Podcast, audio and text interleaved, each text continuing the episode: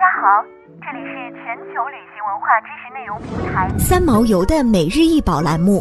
每天学点历史，从此开始。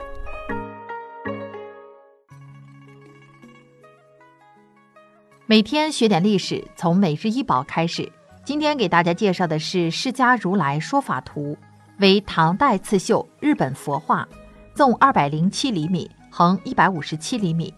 释迦牟尼佛在菩提树下成道之后，为令众生入佛之见故，因材施教，点化迷蒙，开始了长达四十九年的弘法事业，令无量众生皈依修行，得以解脱。释迦如来说法图就是根据这一题材而创作。现收藏于日本奈良国立博物馆。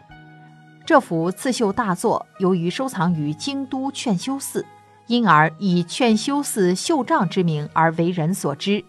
刺绣的中心为身着红袈裟、端坐于宝树宝盖下之狮子座上的释迦牟尼佛，佛的周围具有菩萨、十大弟子以及俗众，在云上有奏乐的天人与骑乘飞鸟的神仙。这应该是表现释迦在古印度摩伽陀国的奇蛇绝山及灵鹫山上说《法华经》的场景，由此可推测当时人们所憧憬的庄严净土。全幅色彩亮丽，描绘细腻，佛陀面容端庄秀美，表情慈悲安详，法相庄严肃穆，让人望而心安，生大欢喜。刺绣的底部采用白色的平织绢布。刺绣的方法，除了佛的罗发与台座、诸菩萨的宝饰与衣纹、十大弟子持物等的一部分采用成粒状的向梁绣以外，向梁绣只以绣线做出结球，再将这些结球连接起来或缝上的技法，其他部分均采用锁绣技法，即现在的锁链绣，以螺旋捻的绣线绣成。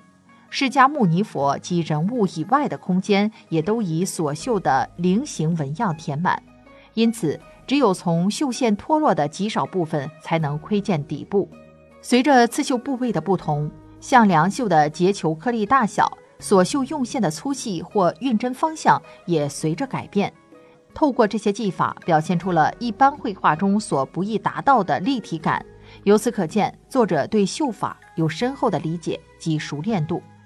根据刺绣的制作时期与中国敦煌壁画龙门的浮雕及日本法隆寺金堂壁画做比较后，此画应不会晚于八世纪初。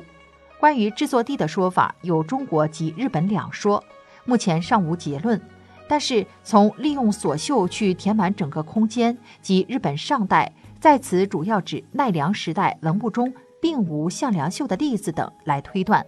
本作出自中国唐代的说法。略更为可信。现在的矿表是近代修复后的成果，推测源于为挂于壁画作为佛殿的装饰。